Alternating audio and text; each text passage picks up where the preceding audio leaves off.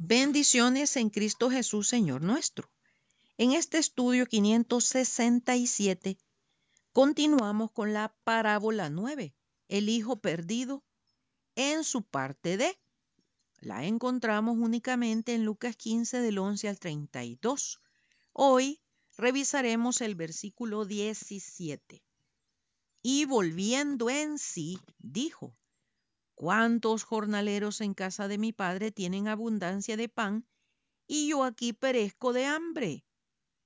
El hijo más joven que menciona la parábola llegó a lo más bajo, tocó fondo, para solo entonces reconocer lo que tenía y por su propia voluntad y una pésima decisión perdió, llegando a la conclusión que aún los trabajadores en la casa de su padre estaban en mejor condición que él, porque gozaban de abundancia de pan y él pereciendo de hambre. Pagó un altísimo precio, toda su herencia, por satisfacer sus deseos y pasiones hasta quedar sin nada. Se volvió un desgraciado. ¿No le suena conocido? En un estudio pasado mencionamos cómo aquel querubín protector perdió la posición privilegiada bajo la autoridad de Dios, volviéndose el príncipe de este mundo. Oh, sorpresa, el mundo en el cual hemos nacido y crecido. Tiene por gobernador a un ser que no quiere perder solo. Quiere, de ser posible, que la humanidad, usted y yo, le acompañemos en la misma miseria, estar ciegos. Porque si está tan claro, la gran mayoría de la gente quiere vivir con orgullo, tomando decisiones que arriesgan su vida eterna y la de quienes le rodean. Entonces la humanidad está perdida y sin remedio. Lamentablemente, sí. Y les decía una parábola. ¿Acaso puede un ciego guiar a otro ciego? No caerán ambos en el hoyo. Lucas 6, 39. Bajo la guianza del príncipe de este mundo, un líder cegado por la soberbia y el orgullo, la humanidad ha buscado respuesta, solución a sus problemas.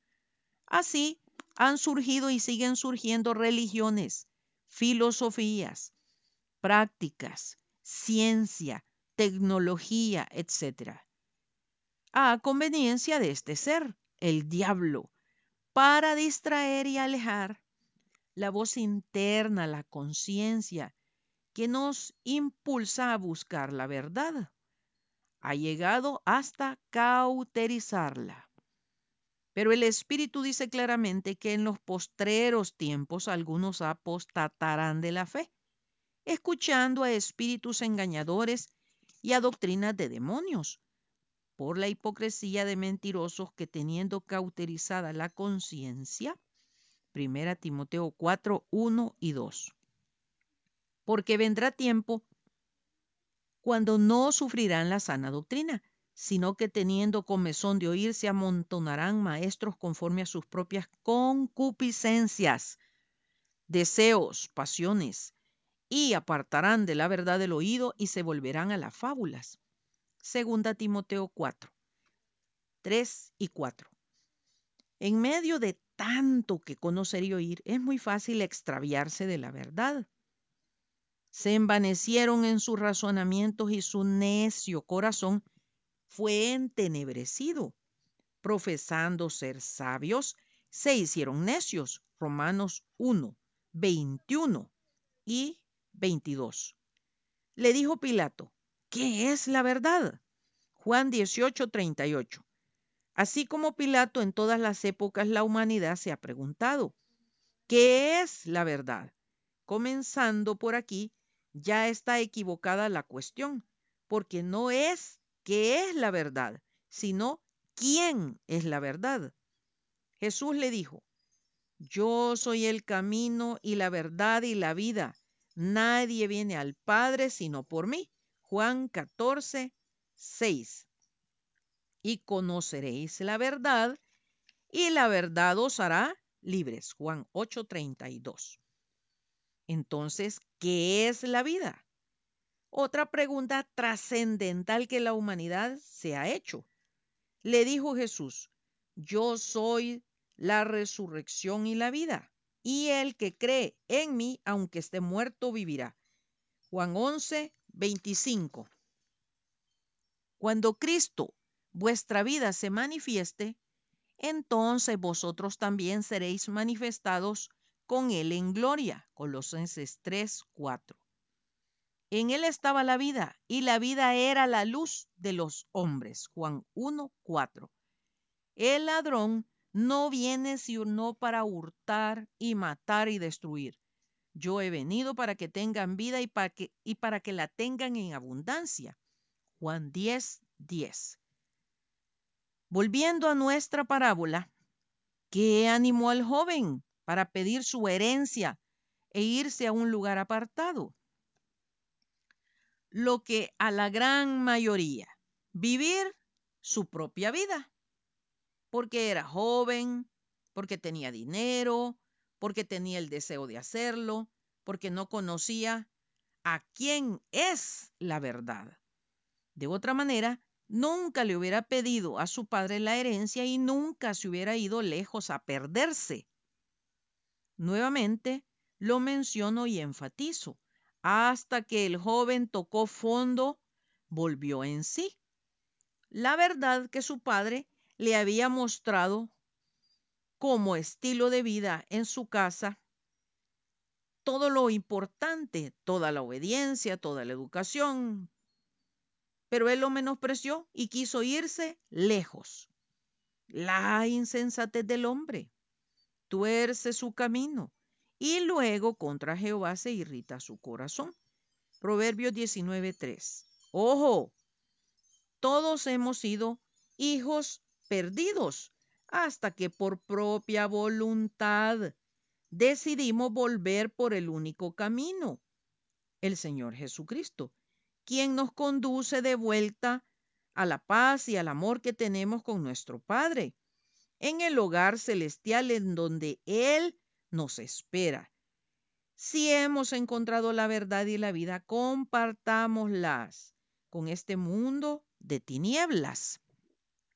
La parábola nos menciona que al hijo menor le fue necesario llegar a tocar fondo para volver en sí. ¿Cuántos hay en este mundo que viven permanentemente en el fondo de su vida sin notarlo, ni nunca cobrar conciencia? ¿Qué significa volver en sí? Recobrar el sentido, el que lo había perdido por un accidente o letargo. ¿Qué significa letargo? Estado de adormecimiento e inactividad en que quedan algunos animales en determinadas épocas del año en que las condiciones del medio les son desfavorables estado de cansancio y de somnolencia profunda y prolongada, especialmente cuando es patológico y se produce a causa de una enfermedad. Sinónimos son insensible, somnolencia, sopor, torpeza. Leamos cómo lo expresó el apóstol Pablo en Hechos 28 del 25 al 27. Y como no estuviesen de acuerdo entre sí, al retirarse les dijo Pablo esta palabra. Bien habló el Espíritu Santo por medio del profeta Isaías a nuestros padres, diciendo, Ve a este pueblo y diles, de oído oiréis y no entenderéis, y viendo veréis y no percibiréis, porque el corazón de este pueblo se ha engrosado y con los oídos oyeron pesadamente y sus ojos han cerrado para que no vean con los ojos y oigan con los oídos y entiendan de corazón y se conviertan y yo los sane. Y haced todo esto conociendo el tiempo, que ya es hora de despertarnos del sueño, porque ahora la salvación está más cerca de nosotros que cuando creímos.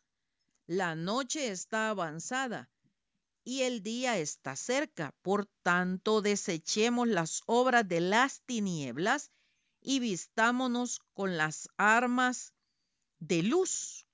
Romanos 13, 11 y 12. Por esta razón dice, despierta tú que duermes y levántate de entre los muertos y te alumbrará Cristo. Efesios 5, 14. Por tanto, no durmamos como los demás, sino estemos alerta y seamos sobrios, porque los que duermen de noche duermen, y los que se emborrachan de noche se emborrachan.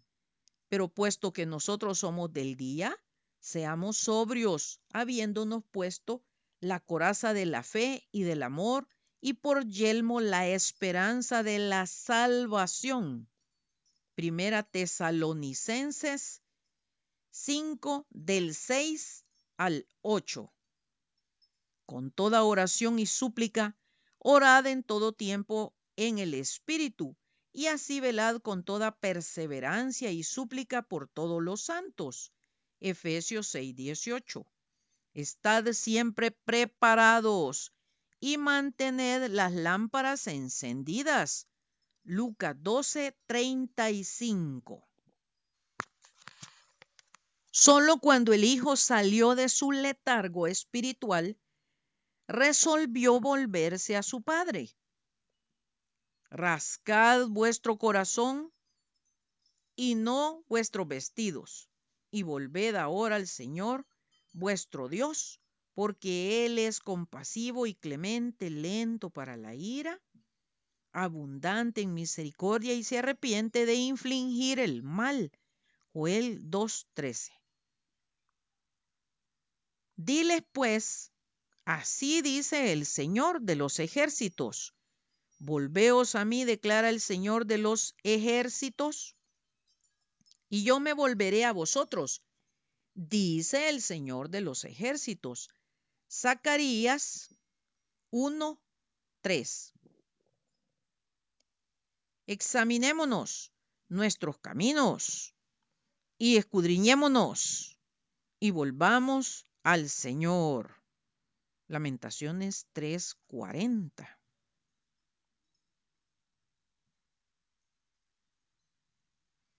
Abandone el impío su camino y el hombre inicuo sus pensamientos y vuélvase al Señor que tendrá de él compasión, al Dios nuestro que será amplio en perdonar. Isaías 55, 7.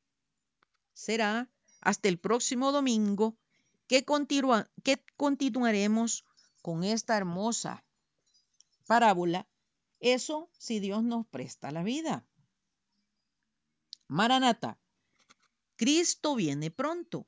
Atentamente, Lic Acevedo, colaboradora de Riego.